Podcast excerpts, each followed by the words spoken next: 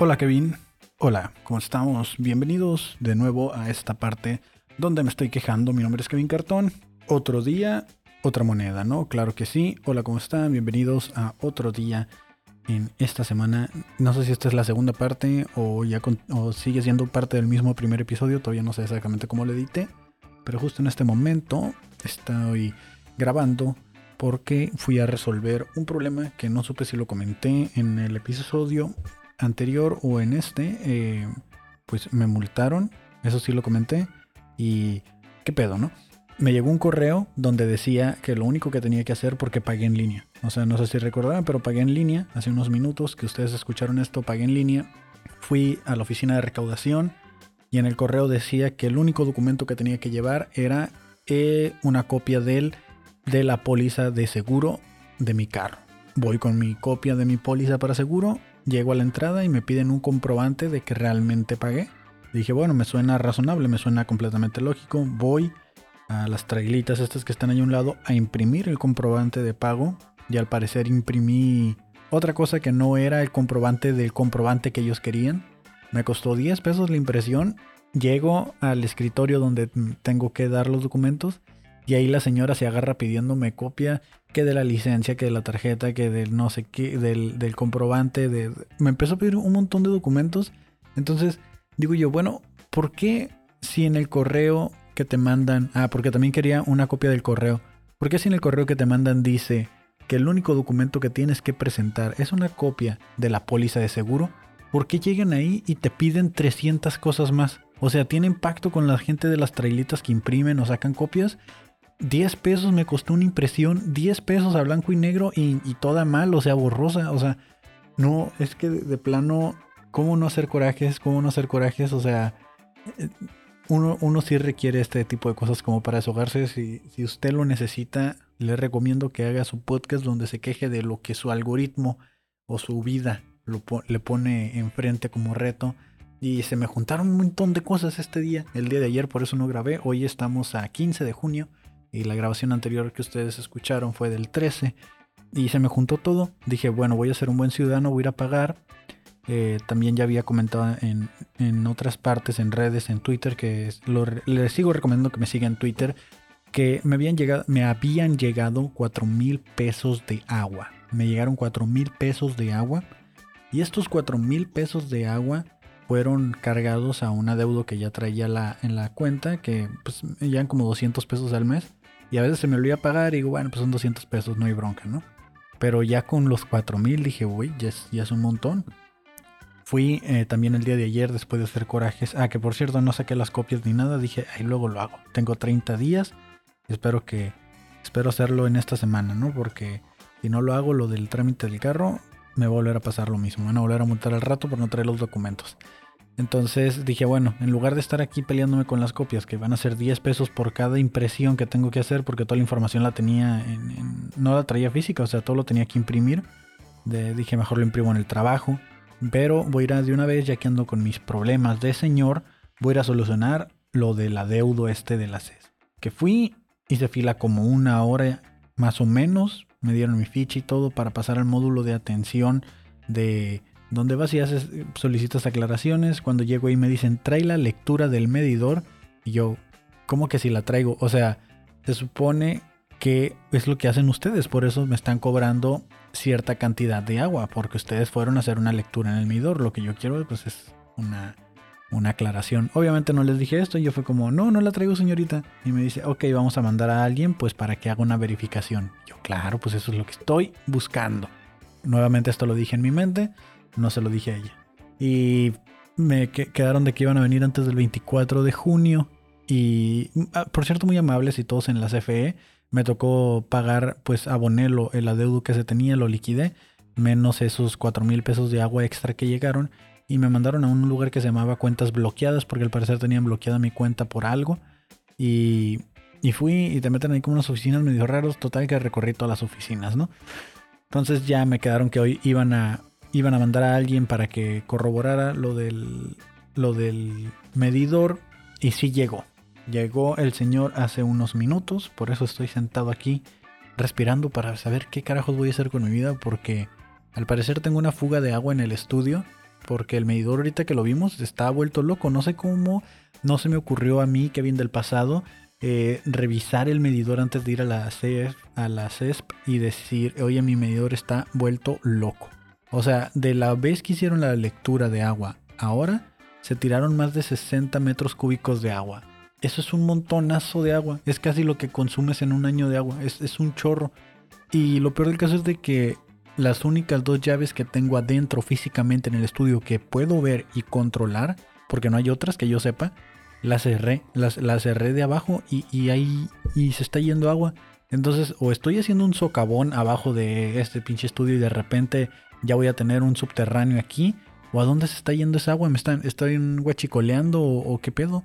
O sea, ¿a, dónde se está yendo el agua? Porque son medidores que están como en una especie de, de arreglo. Hay como hay cuatro medidores en el mismo, en el mismo, ah, en la misma parte donde se guardan los medidores, no sé cómo se llaman. Y, y vaya, o sea, el mío es el único que está vuelto loco, los otros no se mueven ni tantito. O sea, nada. Y el mío está así de que dando y dando y dando vueltas. Entonces no sé si de plano ya se dañó.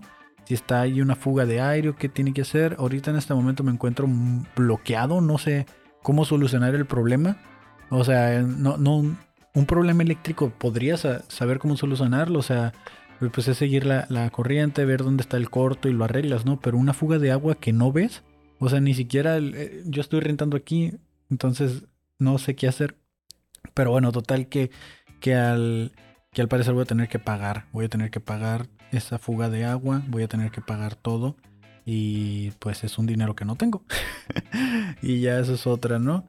Entonces, y para seguir con los problemas de señor, ay no, puros problemas, puros problemas, ay no, no, no, estoy ahorita que necesito este desahogo porque necesito pensar en otra cosa ya y aquí estoy tirándolo, ¿no?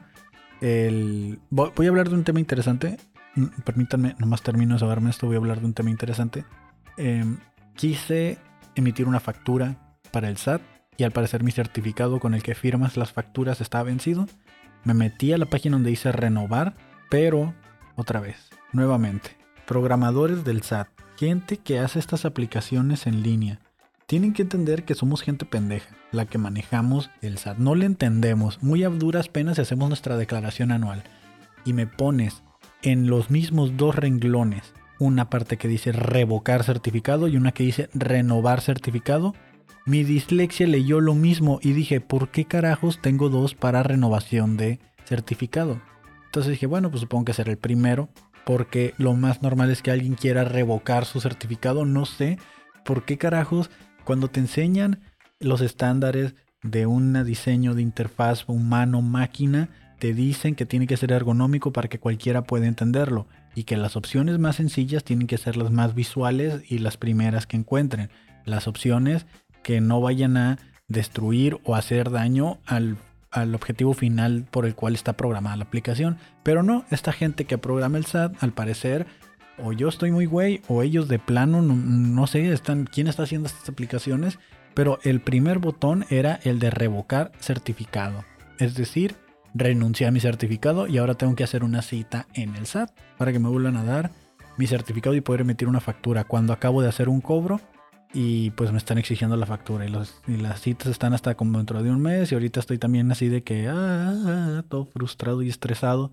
Digo yo, bueno, voy a sacar la cita. Me meto a querer sacar la pinche cita y ya aquí fue cuando mi paciencia llegó a su límite. No funciona, el explorador no, o sea, no, te deja elegir fecha y todo, pero no te deja elegir un estado y cualquier opción que elijas por el, motivo por el cual quieres la, cita, te dice, esto lo puedes hacer ahora en línea y esto lo puedes hacer ahora en línea. Pero sí, lo puedes hacer en línea cuando tienes el maldito certificado activo, pero como yo estúpidamente renuncié a él, no puedo y necesito un certificado nuevo. Pero no me puedes dar una cita porque necesito un certificado. Es que en serio, yo no entiendo cómo funciona esta mentalidad del pinche SAT Estoy así de que ya estoy alteradísimo ahorita en este momento. O sea, güey, también la gente estuvo sacando memes del certificado de la constancia, esta que te piden para que te puedan pagar. Y es como, el meme decía así como que, hola, soy el SAT y tienes que mostrarme una constancia de situación fiscal. Ok, ¿y quién me la da? Yo, yo te la doy. Ok, dámela. Ya, ahora muéstramela de regreso. Es como, no entiendo, o sea, no entiendo muchas cosas de la vida, pero en específico estas. Y me cuesta mucho trabajo porque hay estándares, hay, hay, o sea, cuando conoces cómo se hacen los programas, cómo mi mentalidad de hacer las cosas sencillas, metódicas, no es para nada hacerlo así complicado. O sea, realmente, ¿quién está atrás de estas ideas? O sea, se me, se me hace bien estúpido. Es. Ah, no sé, es, es, muy frustrante. Estoy muy frustrado en este momento. Pero bueno, para eso es esto, para que el Kevin del futuro después esté riendo escuchando al Kevin del pasado, que es este Kevin del presente, quejarse de estos problemas que lo acongojaban. Y pues bueno, ¿no? Eh, le voy a recomendar, aparte de quejarse y desahogarse, que preste más atención a su alrededor. Sea más atenta, no atento, atentes, no sé cómo carajos expresarme en este momento, estoy trabadísimo. Pero si usted es de esas personas que mira noticias amarillistas o cosas que recibe o que reenvía cadenitas de WhatsApp, por favor, en lo más profundo de mí espero que no nos topemos en ningún momento en algún mensaje o algo. ¿Por qué? Porque simplemente me desespera mucho que la gente esté toda cagada, paniqueada, asustada por noticias que la otra gente pendeja también crea. Y sí, dije gente pendeja generalizando. ¿Por qué? Me salió una publicación que dice alerta Amber Rosarito. Alerta Amber Rosarito. Yo dije, oh, se perdió un niño. Porque no sé si usted sepa lo que es la alerta Amber, pero la alerta Amber es un sistema de seguridad que se utilizó, se empezó a implementar por allá por el año de 1996 eh, más acá en el, en el, para el 2001, tiene una historia por ahí, hay una película que lo explica, ¿no? Que está basado, bueno, la, película sí lo explica, ¿no? De que hay una niña llamada Amber, la niña la secuestran, pero afortunadamente logra comunicarse. Entonces, eh, mientras la están secuestrando, se pone, se activa esta alerta donde empiezan a transmitir a través de radio, de, todos los servicios, eh, descripción de un carro gris, creo que era un Honda o algo así, eh, si usted lo ve en la calle, favor de avisar a las autoridades porque este carro al parecer lleva secuestrado a un menor de edad. Entonces esta es la alerta Amber, Era, es un sistema de alerta, de acción en el momento cuando algo está sucediendo, un desaparecido o algo que lo están buscando en el momento. Tengo entendido a lo que estuve leyendo porque investigué un poquito el tema, que pues no es necesariamente el clásico de vamos a empezar la investigación después de 72 horas de desaparecido, sino que al contrario es como que, ok, está la situación, está sucediendo en este momento y es cuando ponen retenes y empiezan a, buscar. Eso sería una alerta Amber ideal. En Estados Unidos aplica mejor, aquí en México ya cualquiera pone alerta Amber, ¿no? Entonces miré esto que decía alerta Amber Rosarito y dije yo, ok, ¿qué está pasando en Rosarito? Se están robando un niño, viene para Tijuana, hay que estar alertas por el tráfico, ¿no? ¿Qué tal? Y tienen datos de un vehículo o de quién se está, quién están buscando. Y pues no, era de que eh, Rosarito está entre las ciudades, es como la segunda ciudad más peligrosa del mundo, algo así. Y, empieza, y ponen puros consejos de no des el número de tus tarjetas de crédito y cosas así. Y es como, es en serio. Por eso la gente no toma con seriedad las situaciones cuando realmente está sucediendo. Cuando realmente es como el cuento de Paco y el lobo, Miguel y el lobo, no sé quién chingados y el lobo. Que ya estamos tan que escuchamos tanto de alerta, desaparecido, se busca, que ya cuando ya lo vemos más normal, está completamente normalizado y no lo tomamos en serio. Entonces, si todos supiéramos que la alerta Amber se utiliza exclusivamente para desaparición de menores, entonces pondríamos atención y estaríamos alerta y seríamos buenos ciudadanos que, hey, mira, yo sí miro un carro por aquí y va pasando por acá y que, que tengamos esa cultura de reportar de lo que está sucediendo y estar al pendiente. Pero ahorita ponen alert number por cualquier cosa y no es la primera vez. Y, siempre pasa. Y lo peor de caso es que están reenviando estas cadenas por, por WhatsApp. Y son cadenas que a veces, por ejemplo, la, me llegó esta cadena y cuando me voy así como a la raíz, desde dónde viene, tiene desde el 2018 circulando la maldita alerta Amber Rosarito mal hecha porque ni siquiera tiene que ver con un desaparecido. Simplemente son consejos de seguridad de lo que debes de hacer, ¿no? De que no salgas a tales horas de la noche. Dice, no contestes números desconocidos. O sea, eso no es una puta alerta Amber. O sea, con un carajo, con un carajo, neta. Dice, no vayas al cajero solo, no insultes a nadie cuando circules en el carro. Güey, esto no es una alerta Amber. O sea, son, es sentido común. Es lo que debes de hacer, es lo que la gente normal hace. ¿Por qué carajos le pones alerta Amber Rosarito Tijuana? En serio, o sea, hablen con su gente. Yo hablo con mi familia y cuando pasan esas cosas trato de explicarles por qué son las cosas, ¿no? O sea, por qué suceden, cuál es el, el punto detrás de. Porque si empezamos a utilizar algo de una manera no apropiada, pierde su sentido, pierde su valor, pierde su significado, pierde este valor agregado que tienen las cosas y por lo cual se hace. Eh, es como en, una relación cuando la palabra te quiero, la palabra te amo deja de tener sentido de tanto que la usas. Así pasa igual, o sea que de repente ya es como se normalizan estas situaciones. Y, pues nada, ¿no? O sea, eh, trata de vestir adecuadamente, dice. Recuerda que ese, que eso, dice, recuerda que eso es un punto que llama la atención. ¿Quién hace estas chingaderas? O sea, neta, no mamen. No dejes a los niños solos a ningún lado. No aceptes nada de comer ni beber de extraños, ni en bares o en antros. Son cosas que, bueno, no sé, ¿no? Estoy asumiendo porque mi privilegio en mi casa me las enseñaron o era lo que me decían. Pero bueno, o sea, ahí está. Alerta Amber Rosarito, ¿no? ¿Qué más? ¿Qué más sucedió? Eh, espero que quede claro, ¿no? Que, que esto es algo que el algoritmo nos muestra, es la realidad que a mí me muestra, a ustedes les puede estar mostrando una completamente distinta y estaría chido escuchar cuál es su realidad, ¿no? En qué realidad viven ustedes, en qué realidad las tiene o los tiene o les tiene el algoritmo atrapado. Cambio de tema drásticamente, hay algo, hay algo que me llama mucho la atención, que creo yo que estamos viviendo en una etapa o que realmente e-, es un análisis más así a, lo que he externado últimamente, creo que la ley de la selva siempre ha aplicado. La ley de la selva está como sucediendo todo el tiempo. Estamos todo el momento, pues, como tratando de sobrevivir, ¿no? Creo que el ejemplo más claro que podemos tener ahorita es en el tráfico, en el carro, cuando vamos por la calle. Eh, cada quien lleva su prioridad, cada quien lleva sus urgencias, sus emergencias, cada quien lleva un vehículo que creo que es igualmente proporcional pues al tipo de bestia o animal que eres en la calle, ¿no?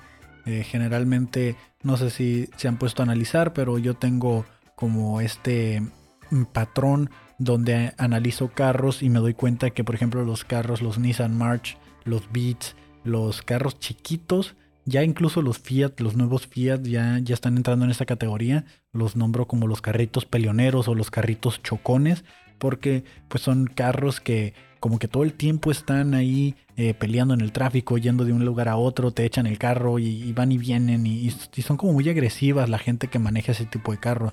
De hecho ya ni siquiera miro el carro, o sea, digo a la persona, miro, miro el carro. Para mí los carros ya tienen como una actitud, ¿no? A pesar de que los que los manejamos somos nosotros. También cuando miras una camioneta, pues la camioneta sí te quedas así como, güey, pues generalmente son buchones o señores que se creen mucho, gente prepotente, te avientan también el carro. No andan tan agresivos como los, los March y esos, pero son carros que dices tú como, bueno, mejor mantengo mi distancia porque esa Tacoma polarizada pues no trae placas, ¿no? Y eh, venía saliendo el otro día de mi casa, iba, iba caminando, iba en el carro, atrás de una camioneta, una lobo azul eh, levantada, ¿no? y se ve por el retrovisor de que la persona que va conduciendo pues es efectivamente alguien con apariencia buchona de esta gente que se avienta pisteando el fin de semana completo y se amanece los domingos de esta gente que que pues pues que trabaja así pues gente que, que, que anda de fantoche no gente fantoche y iba enfrente de mí y en eso por la banqueta va caminando una muchacha y yo así como casi choco con la camioneta porque el vato se detiene en seco y, yo así como, ¿qué pedo? O sea, ¿la conoce o qué? Y, no, ni bajó el vidrio ni nada, solo la estaba viendo mientras la muchacha caminaba. Y, yo era así como, dude, o sea, ¿qué pedo? Pero tampoco me animé a pitarle ni nada porque trae una camioneta, es una lobo azul levantada y tiene apariencia de buchón. Y pues mira, si algo que valoro yo es eh, mi vida y pues no hay pedo. Prefiero llegar tarde a donde voy que andarme peleando con buchones que están ocupados acosando gente mientras las ven. Es, me, me, causó sentimientos encontrados porque en mi mente decía así como de que, güey, este vato está acosando con la mirada y está haciendo que una mujer se siente incómoda en la calle. ¿Y qué voy a hacer yo al respecto? ¿No? ¿Qué se supone que políticamente estaría bien que yo hiciera? Que lo correcto sería que le dijera, amigo, por favor, deja de molestar a la señora, que tu mirada la está incomodando, por favor, prosigue con tu camino y deja de ser un macho alfa cochino. Entonces, eso hubiera sido lo que correcta, lo que políticamente corre, lo que hubiera estado correcto, políticamente hablando, pero pues no sucedió, ¿no? Eso pasó en mi mente nada más. Lo que realmente sucedió fue que dije yo, ay, ay, ay, no voltees, Kevin, tú no eres como él. Y mientras el señor no se baje ni nada, pues, y aunque se baje, ¿qué puedes hacer, no? O sea, realmente te, son cosas que te paniquean. Y me imagino yo que la muchacha que iba caminando, pues la, la paniqueó mucho más. Afortunadamente no pasó a mayores, el señor siguió su camino. Este, al menos yo me di cuenta de eso porque pues avanzamos como tres o cuatro semáforos más juntos. Pero sí, o sea, es, es una situación complicada para todos, para todos. Y ¿qué haces, no? ¿Qué haces en ese momento? Me, me sentí mal por no poder actuar de una manera, pues como debería de ser, ¿no? En un mundo ideal donde todos entendemos y, que yo me hubiera, le hubiera dicho y él me hubiera dicho, oh, claro que sí, amable sujeto, gracias por recomendarme no hacer estas cosas que incomodan a los demás, no lo sabía. Yo, oh, no hay problema, claro que sí, prosigue con su camino. Y cada quien prosigue con su camino, yo mejoré el mundo y él reflexionó sobre su vida y nunca más volvió a acosar a alguien. Eso hubiera estado genial, pero pues no, eso no sucede claramente, ¿no? Entonces, son cosas que pasan, son cosas que pasan, la ley de la selva, la supervivencia del más fuerte, eh, en redes sociales puede que seamos muy buenos hablando y defendiéndonos y, poniendo cosas que dices tú, hey, sí pasa, o sea, sí, sí, yo pues, sí pudiera hacer esto, pero ya cuando te confrontas con la realidad, pues es otra, otra completamente distinta. Y es que realmente si lo pensamos, creo que ya no estamos hechos para ganarnos esta supervivencia a golpes, ¿no? Como lo hacían nuestros antepasados, así los, la gente que, que antes lo único que hacían era comer, pelear y coger y a veces todo junto. Entonces, no creo exactamente que, que ya nuestros cuerpos estén hechos todavía para defendernos a golpes. O sea, somos gente que la mayoría del tiempo estamos sentados frente a una computadora, llenando documentos de Excel, capturando información, eh, cobrándole a la gente o ensamblando partes. O sea, no somos gente que realmente estemos entrenando. Que esto me hace cuestionarme si un día entramos como una etapa apocalíptica donde nos y es, este apocalipsis donde nos invaden alienígenas y que tengamos que combatir casi cuerpo a cuerpo y defendernos con armas como en las películas, realmente vamos a poder. O sea, yo estoy seguro que soy de los primeros que se mueren. O sea, no, no me la voy a jugar, no planeo estar sufriendo ahí para ver, para ver si algún día llega el final de la guerra. Tampoco creo ser el elegido que vaya a detener la guerra. Y créame que mis aportaciones actuales a la sociedad no aportarían nada en un fin del mundo. Nadie va a creer a un güey que se la pasa hablando en un micrófono o pues la parte de ingeniero tal vez, pero tampoco soy inventor, ¿no? O sea, mi, mi, cuestión o mi, mi, parte de la ingeniería es más para hacer una administración un control de procesos, más que como para inventar algo desde cero, que bien podría hacerlo porque me gusta mucho hacer invenciones o desarmar y armar cosas. Entiendo la función lógica de muchas cosas pero realmente así un ingeniero tal cual, así como en las películas que son súper inventores y, y, que es como, hey, hoy venimos a buscarte porque tú, tú eres la única esperanza para el planeta. Y, y, este ingeniero de las películas siempre es como que, ah, no, no lo sé, te dije que ya no me dedico a eso. Sí, pero es el fin del mundo. Sí, pero a mí no me importa, yo ya estoy retirado, ese no es mi trabajo. Y entonces algo lo hace cambiar de opinión, reflexiona y vuelve y es el ingeniero más cabroncísimo que hace todo menos ser un ingeniero. Es como un Rambo eh, con, con título y ya. Ese es su trabajo y al final salva el mundo, pero nunca lo vimos hacer cuentas matemáticas, ¿no? Eso pasa, entonces no creo que realmente estemos hechos para sobrevivir a putazos. Eso es lo que iba. Eh, sobre todo yo no sería capaz de defenderme en la calle. Si alguien me agrede físicamente, yo trataría de buscar el diálogo para solucionarlo a través del diálogo. Eh, estoy seguro que tal vez no lo logre, pero probablemente le dé lástima y se retire cuando mire que, pues no planeo enfrentarlo, ¿no? Hasta ahorita me ha funcionado toda mi vida eh, con bullies y con de todo. O sea, siempre que hay una confrontación de, que me empiezan a agredir, empiezo a agredir, empiezo a hablar y con esto las personas es como que, ay, pobrecito, ¿no? Ya déjenlo. Tiene cara de péguenme, pero ahí déjenlo.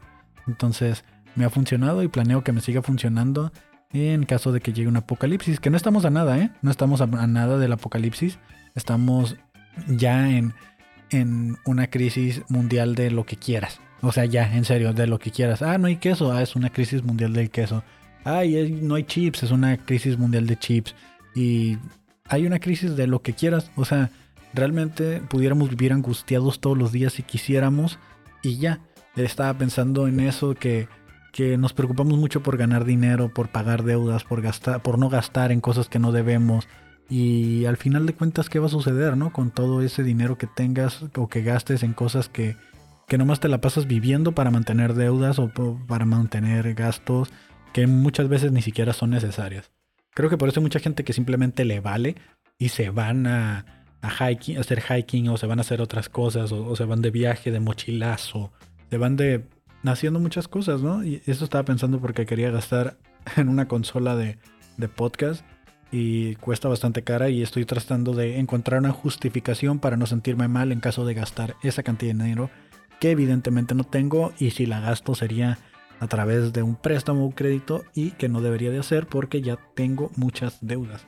Pero mi, mi mentalidad es como que, ah, chingue su madre, vida solo hay una, ¿qué tal y te mueres mañana? O sea, ese tipo de pensamiento pero pues si no me muero mañana, aquí estoy mañana con, con toda mi vida y muchas deudas, ¿no? Creo que todos deberíamos de considerar eso antes de, de hacer bastante desmadre. Hoy es 15 de junio, creo que hoy le voy a parar por aquí. Hoy es 15 de junio. Eh, voy a tratar de subir esto, no sé si en dos partes, cada dos días, no tengo ni idea. Tengo muchas otras cosas que comentar y que decir como siempre. Hablando de teorías, hablando de cosas. Eh, hoy no revisé Twitter, sé que la tendencia que hay ahorita el día de hoy que estoy grabando esto es el episodio de Obi-Wan Kenobi. Eso es lo que me muestra mi algoritmo porque sabe el algoritmo que me mama Star Wars y me ama eh, me mama todo lo que tenga que ver ahorita con esta serie eh, homónima de, de Star Wars Darth Vader. Ah, creo que hablé muy rápido, pero ya. Acabo de ver algo en Twitter que espero, espero que sea completamente una noticia falsa. Porque ya no, en serio, ¿se acuerdan de la noticia del sun drying? La tendencia nueva entre los millennials de secar la ropa al sol. Ese tipo de, de tendencias que hacen poniéndoles el ing al final con una palabra en inglés en español. Casi como estaba el ghosting, que es pues cuando alguien te deja de hablar, que esa creo que es una una expresión bastante adecuada porque creo que muchos nos podemos sentir identificados. Aquí hay algo llamado el bread, así, bread de pan, crumbing, que me imagino que es como migajas de pan, ¿no? Y dice que es básicamente pues cuando alguien te da migajas de su amor. ¡Wow! Ya no sé qué pensar. Ya la gente se inventa cada mamada, ¿no? Gracias algoritmo por mostrarme algo nuevo que necesitaba saber, o tal vez no en algún punto, ¿no? Ya lo dije aquí en un podcast, ya. Por cierto, hoy 15 de junio, no sé si lo sepan, pero hoy por primera vez en mucho tiempo y ya de aquí permanentemente en adelante, y lo que dije tuvo sentido, continuemos con esto porque me confundí en lo que estaba diciendo, pero básicamente es que Internet Explorer dejó de funcionar. Hoy ya fue descontinuado Internet Explorer, ya nomás nos va a quedar Edge y Edge 11 creo que se llama el otro, o Edge Silver Edge, no sé cómo se llama el, último explorador de Windows. Para las personas que utilicen Windows, pues Internet Explorer ya nos va a servir a partir de hoy 15 de junio. Esta noticia eh, ya la vi ya venir desde ayer a las 11.45 de la noche exactamente, porque me apareció una alerta que decía que a partir del 15 de junio, pues ya no iba a funcionar y es como, güey, faltan 15 minutos para el 15 de junio, porque para los que saben y los que no, les informo que trabajo de noche. Entonces yo utilizo mucho ese explorador para... Eh, pues hay aplicaciones que solo corren por algún motivo en ese explorador, así que no sé qué vaya a suceder ahora, que ya fue descontinuado.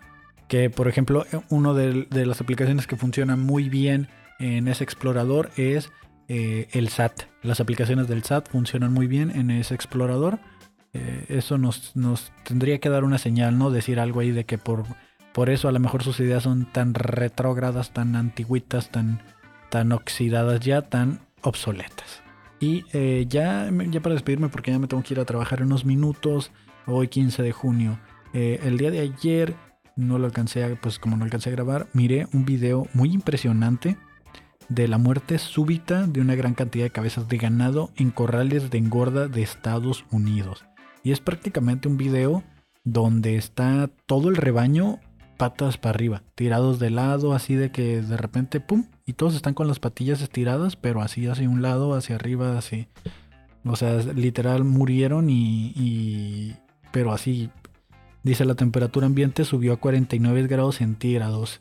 La verdad es que mientras está pasando el video, lo, estoy viendo en este momento, están todas las vacas súper gordas tiradas de, de lados, de cabeza, todas con las patillas estiradas pero no veo una sola sombra.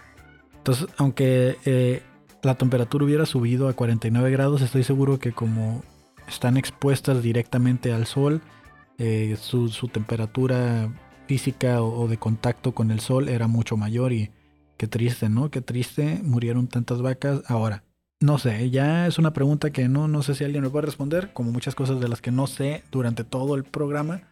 Pero todavía se podrá comer la carne, digo, antes de que se eche a perder. Se acaban de morir, o sea, las de volada, la empaquetamos y vámonos, o cómo funciona. O sea, ¿todavía funcionará? ¿Qué, qué fue lo que se murió? ¿Estarán medias cocidas? O sea, ¿es carne ahumada? no sé. no sé muchas cosas. Y por eso estamos aquí viendo qué nos enseña el algoritmo el día de hoy. Hoy me acaba de salir un video de Elon Musk que seguramente miraré más tarde para quejarme mañana de él o comentarlo. Pero, de nuevo, eh, este no es el podcast correcto para esta recomendación, pero vayan a ver, escuchar Obi-Wan Kenobi.